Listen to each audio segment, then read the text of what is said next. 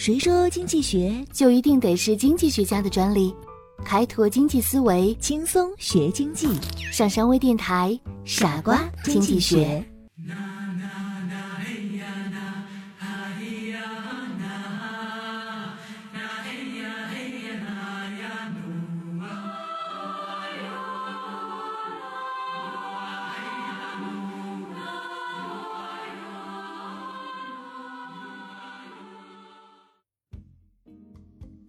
欢迎收听今天的傻瓜经济学，我是上山。你搭过便车没有？不花车费，一样抵达目的地。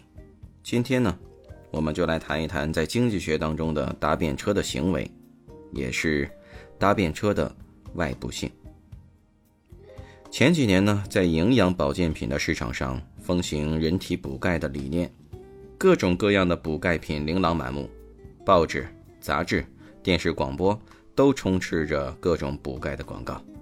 当补钙大战如火如荼，各商家斗得难分高下的时候，人们却吃惊地发现，由于竞争商家太多，营养品的销量并不见得有多好，倒是农贸市场里的肉骨头大为旺销。原来，根据吃什么补什么的老话，吃肉骨头也是相当补钙的，特别是猪的脚筒骨，骨髓多，味道好。在市场上大受欢迎，供给有限，导致了价格上涨，最后甚至逼平了肋条肉。饭店里的骨头煲汤也备受欢迎。直到这个时候呀，那些在媒体上花大钱做广告的保健品生产厂家才发现，自己为肉骨头做了免费的宣传。我们会发现，厂家经常采用搭便车策略，用一些弱势产品。跟进强势产品，借力铺货，最大限度地减少新产品进入市场的阻力，使新产品快速抵达渠道的终端，从而尽快与消费者见面。对没有强大实力的弱势产品而言，搭强势品牌的广告便车是一条切实可行的策略。我们再来看一看神奇牦牛搭便车的例子。比羊牦牛在电视、报纸、媒体上进行密集性的广告轰炸，而这恰恰给神奇牦牛窥见了行销机会。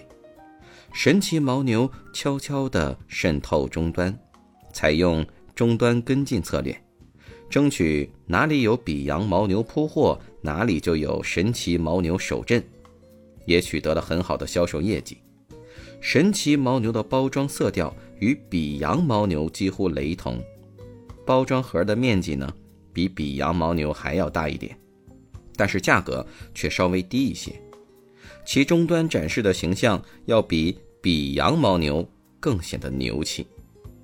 在图书市场上呢，也存在搭便车的例子，比如前几年有一本《谁动了我的奶酪》，非常的畅销，市面上立即出现了“我该动谁的奶酪”。谁也不能动我的奶酪等一系列的跟风书，又比如《绝对隐私》一书的热销，带来跟风的隐私书一片一片，脱得光光的追着让你看，哪有隐私可言？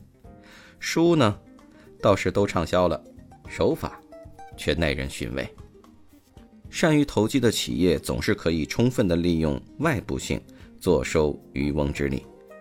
同时，也正是由于便车的便利性的存在。行业的先导者在大张旗鼓地进入某个领域的时候，也应该尽量减少投机者利用自己的宣传声势所形成的搭便车的机会。搭便车与反搭便车的斗争，就像一场猫和老鼠的战争，其中的妙意就在于法律允许的范围之内，谁的手法更为天衣无缝、巧夺天工。自马歇尔以后呢？越来越多的经济学家从不同的角度对外部性的问题进行了研究，其中比较著名的有辟谷、奥尔森、科斯、诺斯和一些博弈论的专家们。辟谷从公共产品入手，奥尔森从集体行动入手，科斯则从外部侵害入手，诺斯则从搭便车入手，博弈论专家们则从。囚徒窘境入手，科斯强调外部性问题的相互性质，提醒人们注意，在现实中，外部性问题不总是单向的，个人之间可以通过某些行动实现一定程度的均衡。诺斯的研究则告诉人们，搭便车的行为是制度变迁的障碍。这说明，成功的制度变革恰是成功的克服了外部性问题。最后，囚徒窘境的模型则说明了外部性问题的存在，反映了人类社会的一个根深蒂固的矛盾，即个人理性和集体理性、个人最优和社会最优的不一致。关于搭便车所产生的问题，在曼昆的《经济学原理》第二版中讲到搭便车的故事时，给出了解答。美国一个小镇的居民喜欢在七月四日美国国庆日这一天看烟火表演。这个小镇的企业家艾伦决定举行一场烟火表演。可以肯定，艾伦会在卖出门票的时候遇到麻烦，因为所有潜在的顾客都能想到，他们即使不买票也能看到烟火。焰火没有排他性，人人都可以看到。实际上，人人。都可以搭便车，既得到了看焰火的机会，而不需要支付任何的成本。尽管私人市场不能提供小镇居民需要的焰火表演，但还是有办法解决小镇的问题。嗯，当地政府可以赞助七月四日的庆祝活动，镇委员会呢可以向每个人增加两美元的税收，并用这一收入雇佣艾伦提供焰火表演。因此。政府可以解决这个问题。如果政府确信总利益大于成本，他就可以提供公共物品，并用税收为他支付，可以使每一个人获得搭便车的权利。因此，对于可能产生搭便车的物品或服务，理应由政府来提供。其实呢，在生活当中，我们经常享受到免费的产品和服务，花香四溢。环境优美的公共花园可以免费的出入，只要买个电视机就可以收到几十个电视台的信号，而人们从未付钱给信号的发射者。